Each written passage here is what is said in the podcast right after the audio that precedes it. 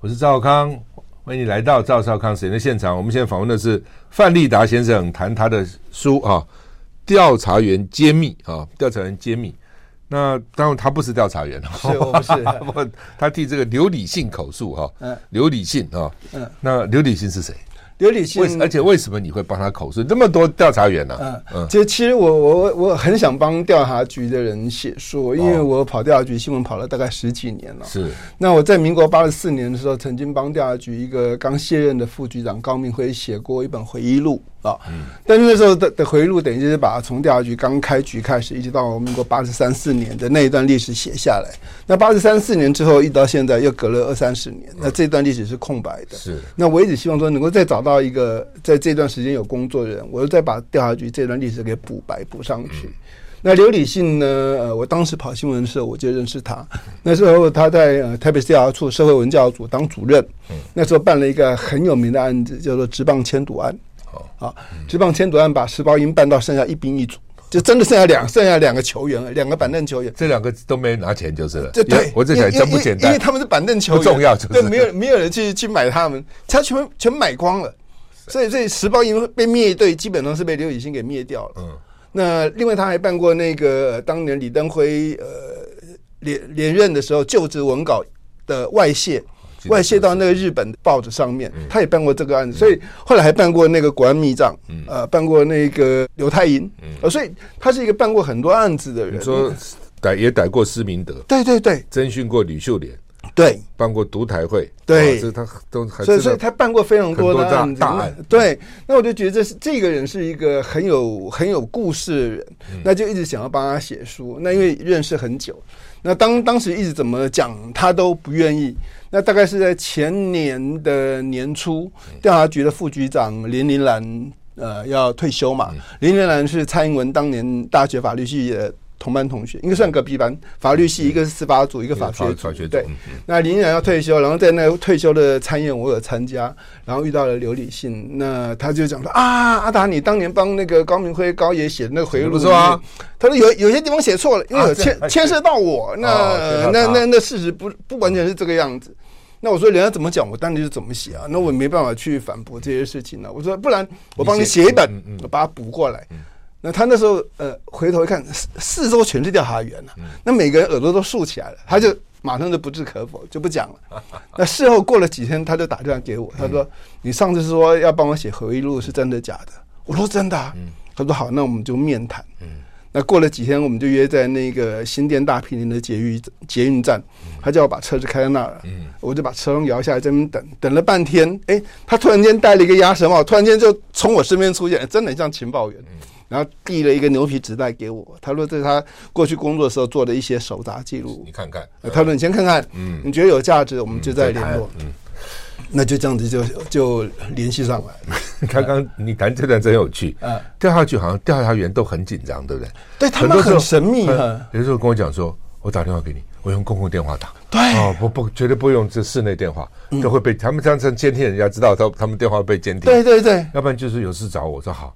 你开车在那里，啊，到车上了，那他们要换个车，不就搞什么？我们这样太大意了，就他们现在很慎重，就是。因为因为他们自己本身干这一行的，那他们知道说什么样的东西是会容易被人家监听监控的，所以他们自己在做这些事情的时候是非常非常小心的。像以前我跟跑调查局新闻，我跟台北市调查局的调查处的人，那当然里面有几个是我的好朋友，就俗称的线民，打电话我打电话给他们的时候，我一定用公共电话打。那他们办公室所有的桌机都有录音的，嗯，所以打电话过去的时候呢，也不会自报姓名，大概就随便胡乱的讲三两三句，他听得出我声音，然后我们有约定的电话方式，换他跑到外头来打公共电话，还不能跑到附近哦，不能跑到基隆路附近的公共电话，因为基基隆路。办公室附近公共电话搞不好也都被装了装了监听器，还有还要跑到比较远的地方，然后打电话我们联络，然后才才把事情给给给给互相在沟沟通。他们真的是非常小心这些事情，甚至早年的时候，呃，行动电话还不流行的时候，因为办案需要，他们上级会发公共那个行动电话给他们。他们的行动电话绝对不会讲私密的事情，因为他们觉得电话全部都被录音了，他们自己也不相信。那他们有时候会办自己偷偷办私人的行动电话，不敢让上级知道，知道把你鉴定。对，上级想，上级想说你没事，你办一个私人的行动电话，你是不是要泄密啊？嗯，那现在是因为行动电话都已经很普遍，所以就都有了。哈，不过你刚刚讲你第一本写那个高明辉，高明辉现在怎样？哦，高明辉今年三月的时候过世了。今年过世，对，今年三月就其实刚过世没多。对，我认识他。那瘦瘦高高的，对头发白白的，对。他长得有点像克林斯威特，好像有对，就是瘦瘦，头发白白。你那本书我看了，当时觉得很有趣，但是我其他都忘，我只记得一点，嗯，就是你写那个蒋勋，对对对，蒋勋刚出国从欧洲回来，在东海大学当老师嘛，是是是是，所以当时情志单位就想说，这个人而且思想比较 liberal 嘛，对，一定嘛，对对对，所以前进从欧洲回来，嗯，就想这个要去跟他，就派了漂亮的女学生。要去引诱他，勾引这个蒋勋老师。对，蒋勋不为所动。是调查局就奇怪，这人怎么回事？为什么这么漂亮的女色当前不为所动？完全不近女他对女生是没兴趣，没有兴趣。对，因为其实这都没有搞清楚，还做什么情报？所以，所以我们常常以为说调查局人真的很神通广大，其实没有。不是，也是他他他们他们也是人，然后会犯一般人通常都会犯的错误。因为蒋勋蒋老师那时候刚从国外回来，思想是自由派的。那对于当年在威权时代的调查局来讲，对于这种思想自由派人是非常害怕的，因为他怕他们会散布一些反政府的思想。在大学里面啊，所以一定不一定他有犯罪，可是一定要监控，要了解他的言行举止有没有说一些什么不该说的话。那想说男老师帅帅年轻又有才华的男老师，可能对女色比较难抵挡，所以就派了一个很年轻的职业女学生去接近他，怎么引诱都没有用。嗯，所以这很妙吧？我现在对那个职业女学生很有兴趣，很想知道是谁。这这这他们没有讲 的，是好吧？回到你这本哈《刘理信》，那是这个里面当然资料很多了哈，是很很有趣，很有趣哈。你要不要一个个讲？就就他们现在怎么能他你说初试提升？以前进调查局不容易，对不对？是是是是。现在呢？现在比较简单了。现在进调查局呢，就是一样参加国家的高等考试嘛。那呃，考完试之后呢，然后去接受训练。那训练你过关的话呢，那就成为调查员。嗯。那所以因为考试是大家就是呃凭自己的本事，你的成绩好就会考得上，成绩不好就考不上。嗯。那因此现在调查员的禁用，他没有办法去做一些思想上的筛选。是啊。早年调查局是所谓的先训后考。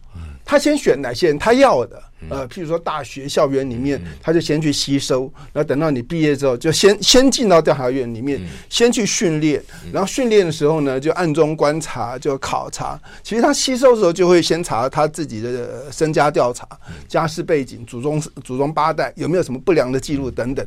如果都 OK，训练训练好了之后呢，再去考试。那考试大概录呃录取率都百分之九十几，甚至还传说可能搞不好会有泄题。那考试基本上就是做个样子，因为已经训练完，对对对，可以了，合格。对，所以所以那些所以那些以前用的调查员都是上面我想要哪些，他就用到哪些人。那所以那些人都很听话，现在是考试，都很乖。考试进来就没有办法。对，所以现在就什么样的人都有，所以所以这个跟当年的情形是是是很不一样的。那调查局它其实他们的呃整整个工作有两大类。一个是所谓的政治侦防，一个是所谓的犯罪调查，就是我们一般说的犯房跟侦防啊。那犯房东西就是一般所谓的治安犯罪，所以这种东西是是比较像美国 FBI 的那种办案，他们可以拿出来对外讲的，不管是贩毒啦、走私啦、经济犯罪啦，呃，他们觉得这种打击犯罪这个是很好说的，可以对外说的，可以敲锣打鼓宣传的。是有一种是不能讲的，政治侦防，政治侦房啊。其实赵先生，你以前一定也被政治侦房过。我举个例子啊，是吧？有一次。他不只是调查局的，就我们情治单位很多嘛，都都很多嘛。有一次我在我家附近一个小吃店，那是我在新党啊，嗯，吃饭，那那更会。突然旁边一个一桌人，一个中年人就过来了，赵先生，我国安局的。哇塞，哦，你要小心哦，哦，嗯，你们新党开委员会哈。还没开完，你们讲什么我们都知道。是 哇，就显然显然，我们的里面就有他们部件。那一定有，一定有，一定有，一定有部件。嗯，还有一次我在那边演讲啊，讲讲完了以后呢，我就离开了嘛。演演讲完就离开，后面一直有一个人跟着，一直有跟着。嗯，我走快了跟着快，我走慢跟慢。嗯，后来我就停下来，他就走上来，他说：“我是调查局的，嗯，奉命来监视你这一次这这一场演讲。对，可是我今天的加班费我都捐给你。”哇，你看这没办法，对不对？他是工作嘛，对他工作是工作，但他自己的思想是自由的，他认同。赵先生，您的理念了，所以他他非这样做，而且你看他他也不避讳，他是直接跟你表白他他的身份。其实讲到这个跟监呢，那种政治争端跟监有两种，一种是秘密跟监，是不让你知道的；一种就是像说当年新党在作乱的时候啊，他们那种跟监，或者当年民进党刚创党之前的那种跟监，这种跟监叫做威力跟监，就是我还怕你不知道我在跟你，我一定跟到让你知道。我就黏在你身边，我也不怕你知道我是调查局，我是国安局，我是什么？所以他不是民进党早早先党完还说黄信来，他现在来这回讲，对对，有啊有，真的是这样子啊。他他跟在你旁边，让你知道说我是情治单位的人，我就是二十四小时盯着你，然后让看你要做什么事情。让那些人就不敢做太多、嗯、太多那种胡作非为、太太嚣张等等，所以那个叫威力跟监，那是很可怕，心里会产生很多压力、压很多压力的。刘李信当年刚从调查局出身，呃，刚刚结训出来之后，那时候就当当年就是民进党刚成立的时候，甚至早年可能党外时代、美丽岛时代的时候，他就去跟过。他那时候他也抓过吕抓过吕秀莲，抓过施明的那些人等等，那时候就是这样做的。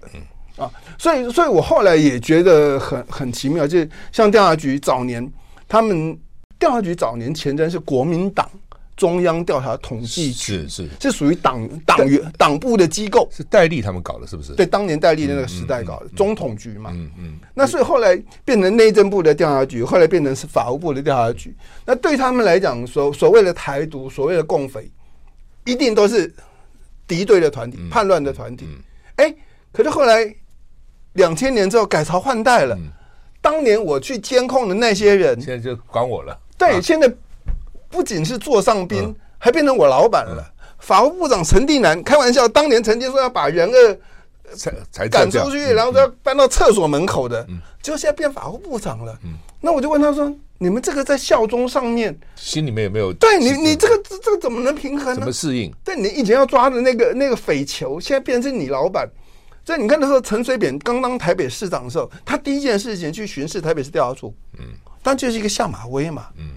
后来吕秀莲五二零选上副总统，马上去巡视调查局啊，嗯，那就是当年我被你办过，我现在就是要来看看你们要怎么样对我，嗯，人都都会有人都有那种感觉，我就问他们说，那他好能适应吗？对，我就说你你你能适应吗？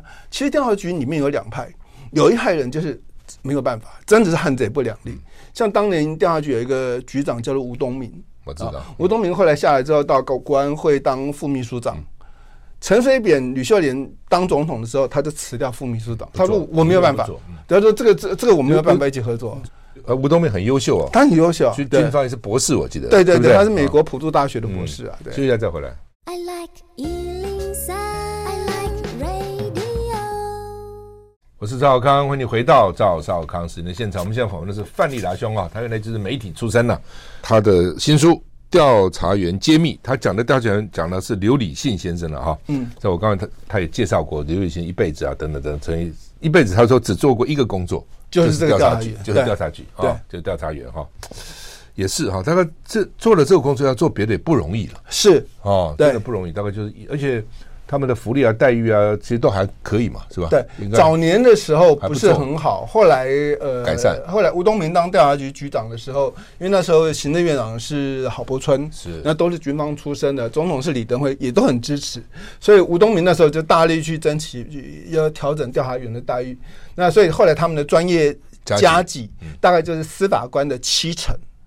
所以现在全国的呃公务员薪水最高的司法官，嗯，大概有十几万的的的的的本的薪薪俸，第二高的就是调查员，所以所以薪水现在算很高，不错哈，嗯，好吧，这个刘理信，你既然写他这个揭秘嘛，哪些秘啊？这一个个来讲吧，对，你觉得比较值得讲的？他他办当然办过很多很多秘密很多案子，我就想说他早年是不是有还有事？他还有一些事有没有跟你讲？也不能讲的。呃，但但有些事情还是他还是告诉你，哎，我告诉你，但你不能写，还是说告诉你都不告诉你？一一定有更多是他没告诉我的。像他在美国住在美国西雅图三年之后，那时候干了很多的事情，但他在美国那三年之间，他完全没讲，所以我想那三年一定很神秘。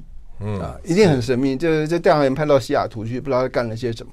国内的事情有些能说的，他就有说；那有些有更多，我想他都是藏在肚子里面讲的。那他当然也是有帮，希望说能够帮调查局平反。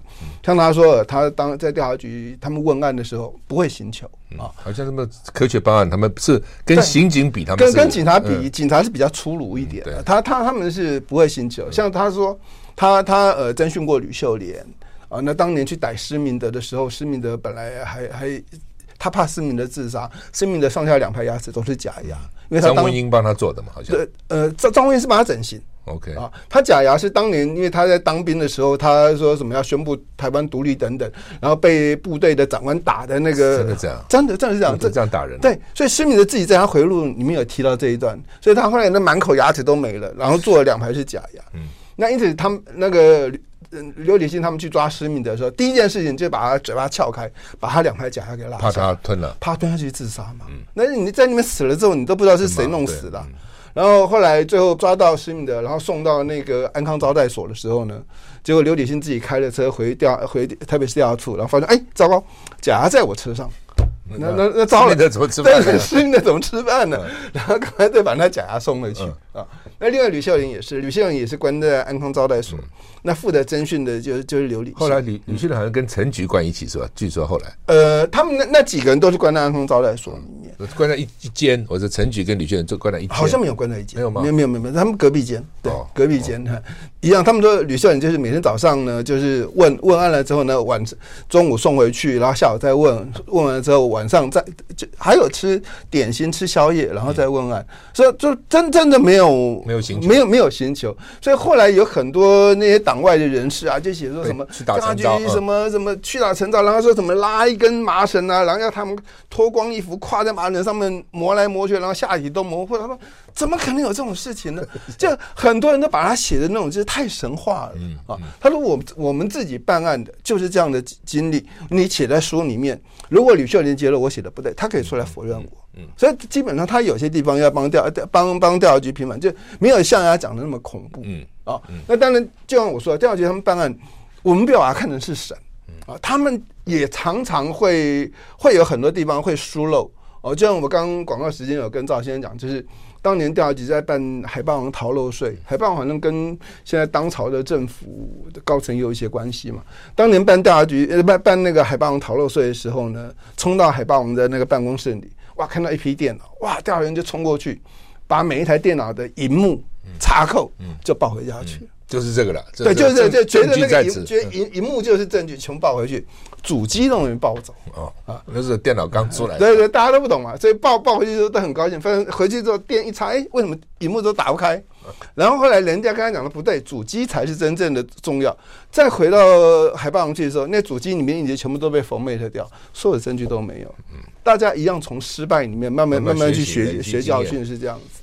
嗯，是很有趣的哈。所以这个刘理信啊，他升官顺不顺畅？他升官很不顺畅，我记得我看他中间好很好好几段都对，呃，他他算是一个蛮骄傲的人，然后呃非常自负，所谓恃才傲物那种。然后因为他有很多案子，他就很夸口说，如果不是我这个案子办不出来。那但是因为就自己太恃才傲物了，长官会用的话呢，当然就用的很好；长官不会用的话呢，就会觉得芒刺在背，觉得他桀骜不驯。啊，所以他后来呢，在呃陈全跟廖廖正豪那时候斗争的时候呢，他被认为是廖正豪那一派的人嘛，所以他就被下放下放到澎湖去，然后所以他官运曾经有一段时间是蛮蛮蛮蛮坎坷的。后来呃叶盛茂当局长的时候，他又协助叶盛茂呃在三天之内通过调查局组织法，那那个案子是很特别的案子，我们等下可以提一下。通过调查局组织法，他本来以为说他可以当调查局那个国际。处的处长，结果没想到后来呃叶盛茂退休之后，他被新任局长又下放到第四处去管匪情，然后就等于关到冰箱里面去了。嗯，休息一下再回来。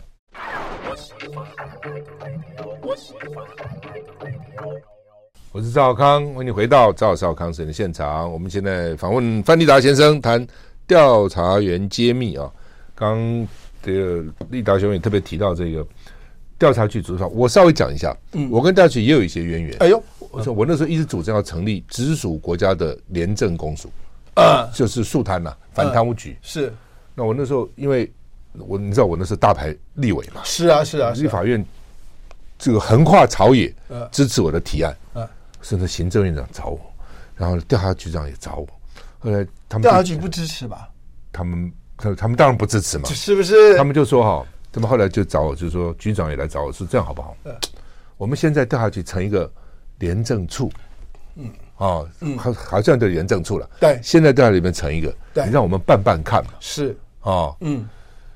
反正就是你看，后来那个现在的什么联呃联，现在叫现在廉政署廉政署嘛，对，也是一步一步来的。对，从调查局的廉政处，嗯，然后呢，一步一步变成变成一个稍微层级高一点的，嗯，当然还不如我的理想了。嗯，我想的是像香港那种反贪污，呃，这个廉政廉政公署，或是新加坡贪污调查局，嗯，这样的位阶的这种地位哈，才有可能大刀阔斧的干嘛哈。嗯，但是始终没达成。但是呢，这中间。调查局跟我折中协调很多趟，这样子、嗯、是。其实，其实，呃，调调查局是一个非常本位的组织，嗯、但其实这也没办法，人不为己，天天天诛地灭。不止调查局，每个单位都是一样。是，像像当年办毒品的案子，警政署、刑事警察局也在办，嗯啊，调查局也在办，两个单位都就会抢功。嗯，我这件事情呢，我问过刘理信，刘理信说这本来就是应该这样子。嗯。我说为什么？他说第一个，不同单位去办的呢，互相有竞争，有竞争力，有制衡。最怕两个单位都不要办才惨。然然然后呢，就是如果说今天毒贩会去买通了其中一方的人马，我至少另外一方的人马能够办了。嗯，你如果只有单专属于某一个机关的话，他被买通了，这就烂掉。嗯，所以他说这个竞争很重要。好。后来我又问他说：“那呃，现在政府有成立廉政署，你调查局里面还有一个廉政处啊，那两边都是办廉政案件，那这样好不好？”他说：“不行，这个就是人力重复，就浪费了。你看，只要会会吃吃到他的业务，他就说人力浪费，总总是会这样子的。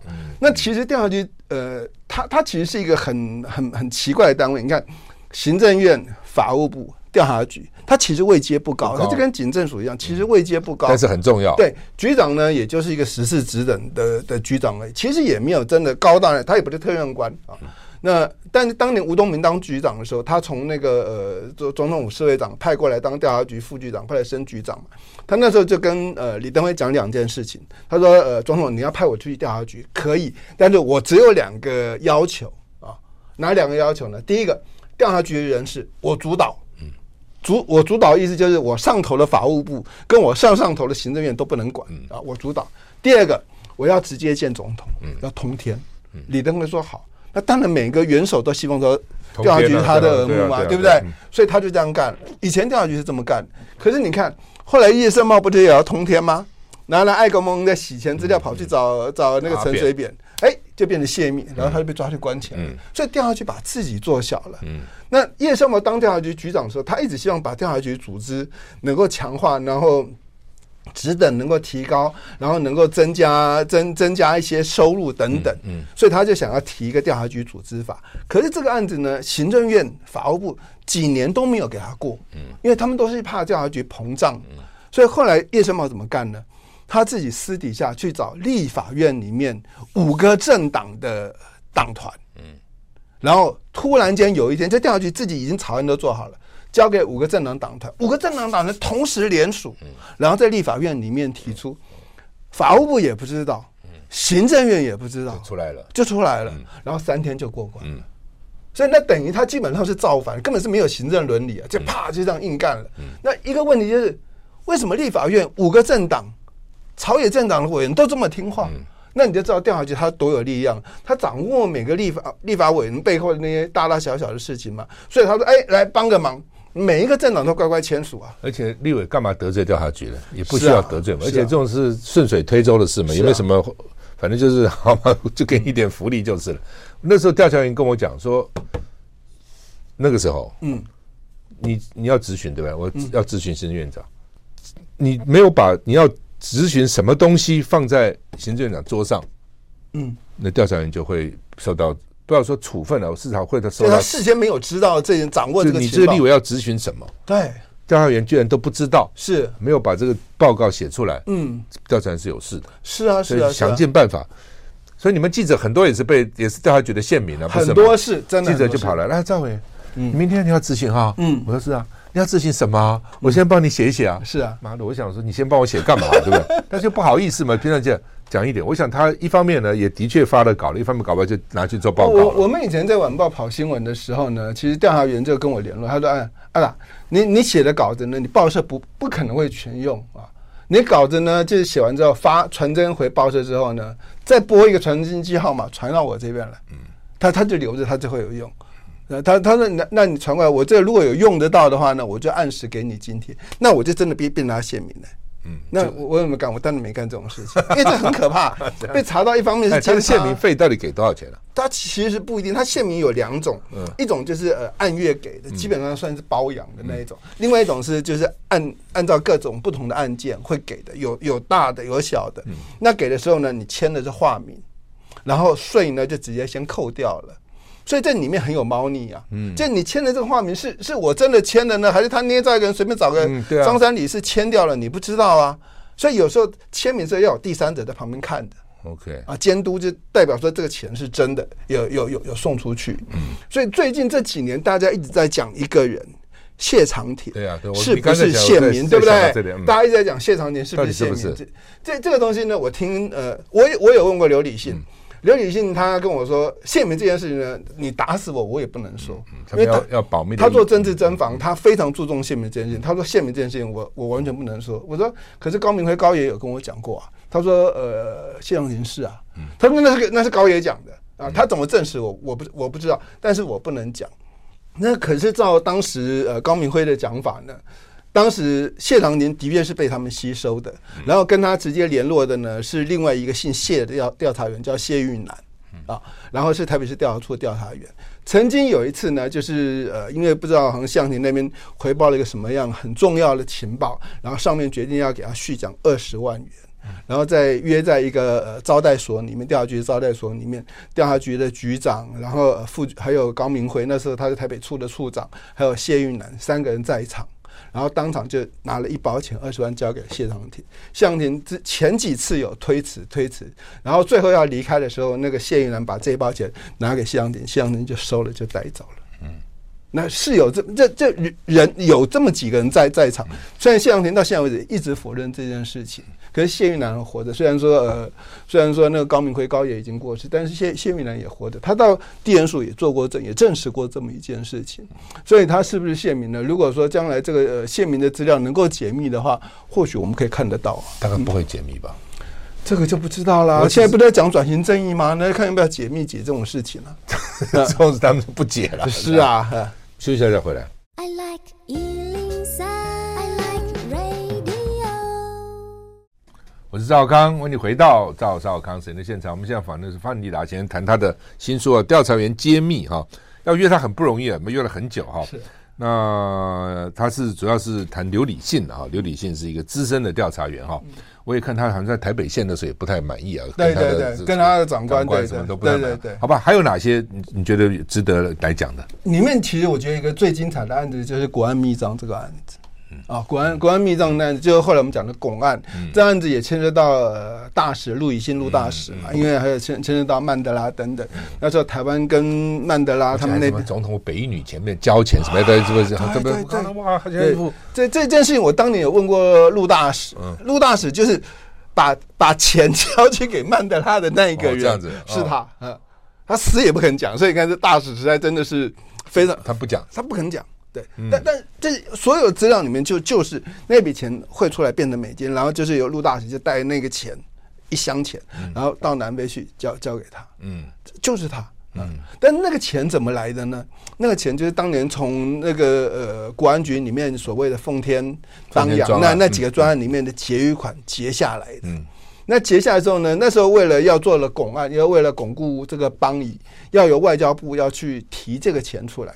外交部没有钱，然后就后来李登辉就说：“哎，国安局这边有一笔钱，就先先先给你，然后就就拿去了。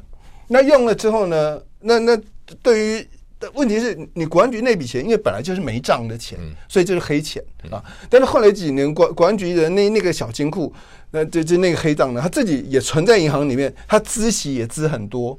然后每一年的那个他的经费预算没用完的部分，他也没有缴库。他也就拨到他这个小金库里，所以他慢慢原来那个洞呢就慢慢补回来，基本上快补完了。可是呢，后来英宗文当当国安局长的时候呢，他又跟那个外交部长胡要回来，对，就刚刚胡志强跟胡志强讲说，哎。当年我们的钱，对对对，胡长说啊，那是什么什么时候的事情啊？因为是他他他他上前任的事情，但是英宗荣就跟他讲说，真的有，真的有，真的有。然后后来呃，胡志强跑到总统府开会的时候呢，苏志成也跟他讲说，有有有有有，这个老板说你要还这个钱。嗯，那胡志强想说，哎，国安局长也跟我要这个钱，苏志成讲的话一定是代表老板嘛，就是有吧？对。所以就是有吧，那就真的就把这个钱就还给了那个公安局。但是他还给公安局的时候呢，英宗文说：“你不要直接汇给我，你直接汇给公安局还，但这个又有账啦，那你就非得入到国库里面去。”偷偷给我，怎么给？他就他就跟胡志强讲说：“我在那个银行里面，农民银行，我开了一个那个工作账号，你把钱汇到那个工作账号去。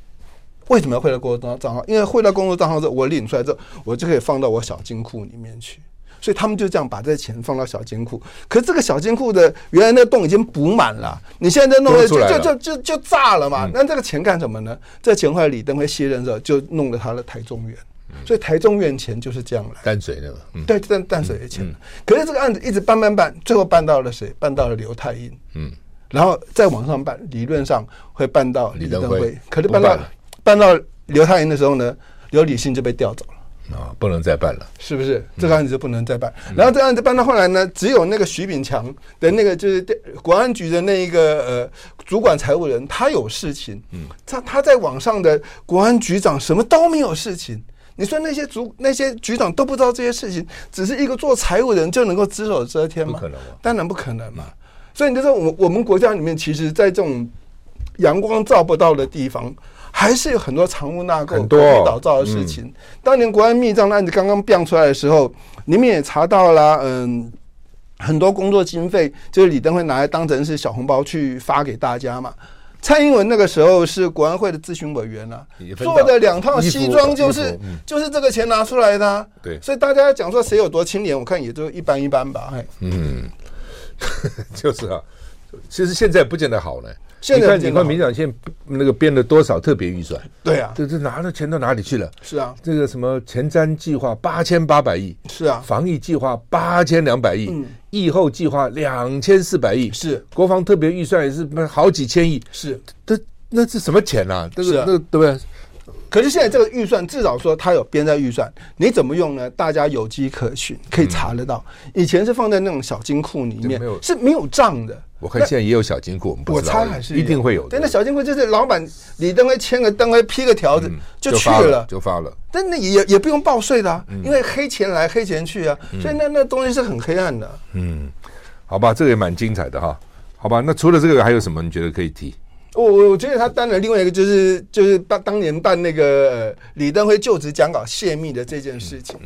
对，李登辉当当时刚刚民选总统五二零要就职，结果五月十九号那一天呢，日本的媒体就全文刊出李登辉的就职讲稿。那当然，这个对于日本媒体来讲，他是抢了一个全球大独家，就我们第一任的民选总统。那但是对台湾来讲，就是你总统讲稿，你前一天就外泄，你第二天李登辉要讲什么呢？不用讲了嘛，因为大家都已经看到了。对，那另外一个就是为什么这东西会出现在日本的媒体上面？那大家当然会怀疑李登辉的背景，因为他很亲日。对，所以这个东西是不是李登辉自己外泄出去的？然后第二个，当时的总统府秘书长吴伯雄。嗯。啊，会不会是你吴伯雄外泄出去？破功惨了。对，所以那时候最痛苦的人就是吴伯雄啊。吴伯雄就跳起来，他他要自清啊，他就赶快跟调查局说：“拜托你们去查查看是谁啊。”那调查局说：“那这东西呢会外泄呢，就只有两个管道。第一个就是总统府，因为你们写文稿的人，啊，就你们这几个人会外泄出去。可是敢去约谈他们嘛？不太敢。第二个呢就是印刷厂的人，嗯，印文稿的人，所以他们就去印刷厂就去去查。”查了几天都查不出来，就那时候刘礼信本来去受训，后来受训回来之后派到台北市调查处，他第一个 case 就是这个案子，嗯、然后他就去调查局，就就就去那个中华印刷厂里面，就去去访谈里面的每一个每每一个员工，然后发现其中有一个大大婶，啊，看起来很海派，然后常常除了在自己的办公室之外呢，还去别的办公室串门子。嗯、那个性太海派人就就比较容易出事。嗯，嗯、呃，所以他就去找那个大臣就聊一聊，嗯、然后后来就突破了他的心防。嗯，他就跟他大臣说，他把大臣就约到调查局一个招待所去，然后还带了厂长去。他跟那个大臣说，就算是你从你这边泄露出去呢，呃，你只要不是故意蓄意的，嗯、你也是被害人。啊，所以你你不如就把实情说出来吧。他然后后来才讲说，呃，当时台湾有一个很有名的学者叫许介仁教授啊。那许介仁教授日本日本专家嘛，对。那许介仁教授那时候刚好有一本著作呢，也是拿到中华印刷厂去印。然后有，然后许介元教授每次来的时候都会带着一个助理。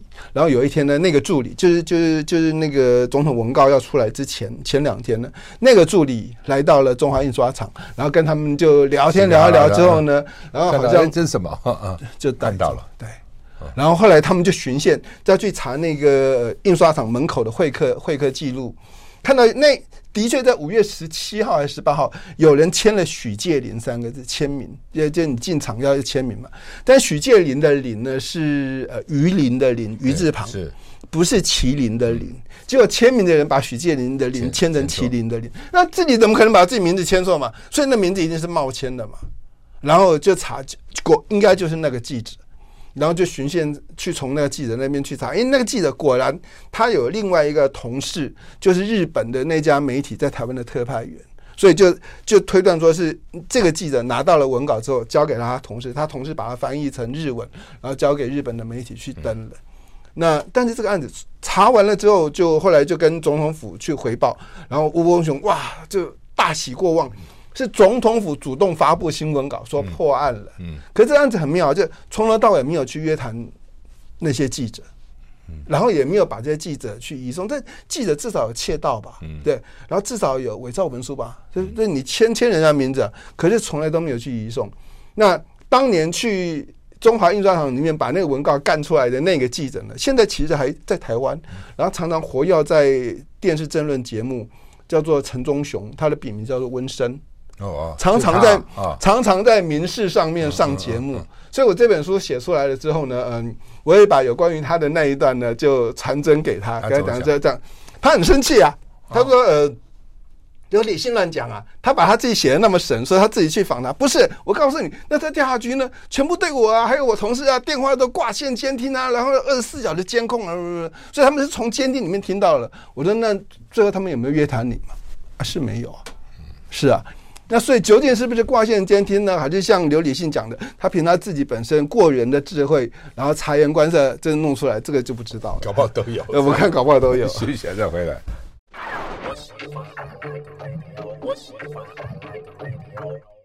我是赵少康，欢迎你回到赵少康时间的现场。我们现在访问的是范立达先生谈刘理信口述范立达撰稿的《调查员揭秘》，很好看。这本书里面啊，很有趣，真的。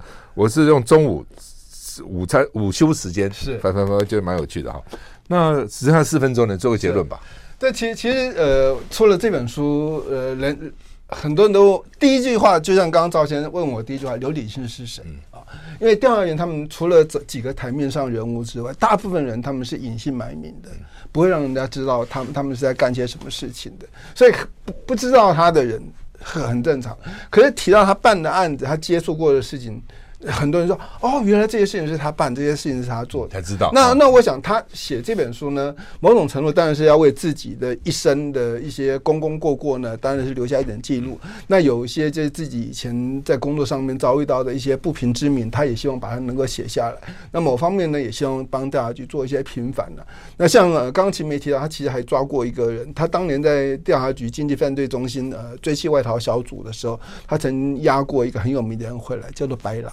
哦，真的啊！啊白、哦、白狼是他从美国西雅图那边搭的飞机一起押解回来台湾的，嗯、所以这这件事情，呃，他说可能到到出书之前，白狼都不知道他是被被押回来的。啊，因为因为白狼在美国，因为后来被调查局指控贩毒嘛，关了十年，十年之后呢，移民局就把他列为是不受欢迎的人物，就把他驱逐出境，驱逐出境呢，移民局人把他送上飞机。那他没有上手铐，送上飞机之后呢，然后飞机飞到台湾的时候，他下飞机，我们台湾调查局的人呢就把他上手铐带走，所以他应该白狼可能到现在为止，他都一直以为他在飞机上面他的自由是自己有人。啊，其实他旁边后面都都都有调，旁边后面都有人，对，有三个人在在全全程监控他。嗯，所以那时候刘理信也讲说，呃呃，白狼回来台湾的时候，在在他身上是身无分文的。啊，可是飞机快要抵达台湾的时候，在在空中的时候呢，他突然间用飞机上面的卫星电话，你这卫星电话要刷信用卡的，嗯，就拿拿电话，这就是这打打回来了。嗯，那但刘礼信在白狼的后面一点，他想说。你怎么有办法弄到一张信用卡，然后打卫星电话，然后你打给谁？应该是打给台湾竹联帮的那些兄弟吧。那后来他们去调查，发现说白狼他旁边位置是一个女生，很漂亮的女生，她是一个空姐。但因为他那天没付钱，所以他就跟一般客人一样坐在那一边。他跟他借的白狼又长得很帅，所以女生其实很难挡得了他的魅力。讲着讲着，那女孩子就把信用卡借了，他就打了电话。所以你看，那有时候当到帮派的大哥还是有一些本事的。不管怎么说，其实我觉得写这本书是对我来讲是很有意思。我花了一年的时间写了它。那我们做记者呢，以前就是写新闻，每一天每一天的事情。但是写一本书呢，它基本上就是做一个历史记录。那也为了这段时间调查局的事情，把它补了一个空白。对我来讲，也是呃了了一个心愿。哇，最后你刚刚讲陈全跟那个谁啊？廖正廖正怎么斗那么凶？嗯、呃，陈全当了十年的副局长，他。认为他会当局长，对他，因为他他历任了四个局长，再怎么样他都觉得应该是他了。吴东明当局长的时候，陈全就是副局长。吴东明卸任的时候呢，有推荐陈全，结果后来陈全没有上，就换了廖正豪来上了。后来廖正豪从从法务部过来的，对不对？那么他他市长啊什么的，他是从呃行政院的副秘书长，他本来当新闻局副局长，对对对，跟胡志强处不好，对，然后后来当行政院副秘书长，然后他等于是降级来当调查局的局长。那后来廖正豪去升到法务部长之后，他以为总该轮到他了，没有。廖正豪派了一个王荣洲，台北市国税局的局长来搞税的，我记得。对，后来王荣洲就要走了之后呢，他以为就应该轮到他了，哎，没有，一直让他代理，不给他。然后他就一直想办法找国安局殷中文啊，找李登辉的关系。眼看要征除的时候呢，哎，突然法务部那边有消息放出来说，陈全当年在法国旅游的时候去性骚扰朋友的女儿。就是说什么气功按摩推拿，那这个案子其实早就已经结案了。然后廖正豪就旧案新炒，然后又派人去法国实地调查考察，然后就说他的行为失检等等。那然然后怎么办呢？所以所以陈全就觉得说廖正豪故意踩他，然后他就讲说廖正豪呃已经当到法务部长啊，还是在遥控调查局啊，两个秘书都是调查局派去的，所以就变成部长跟局长之间的互斗，斗了半天呢。那时候的行政院长是萧万长，萧万长就叫廖正豪闭嘴。那廖正豪跟萧万长又不好，嗯，所以廖正豪跟萧万长要杠起来，结果最后呢，萧万长就叫廖正豪就要辞职，所以廖正豪辞职，然后陈全呢就从代理局长就调去呃研究委员会的主委，也没有当到局长，然后当时的副局长刘那个刘展华就调到法务部政风司，所以那时候就哇一片大屠杀，杀了一堆人，结果最后陈全当了那个研究委员会主委，过没多久癌症发作，然后就死掉了，没有一个人有得到好处啊。好，那么谢谢范立达先生跟我们来谈调查员揭秘刘理性口述，谢谢。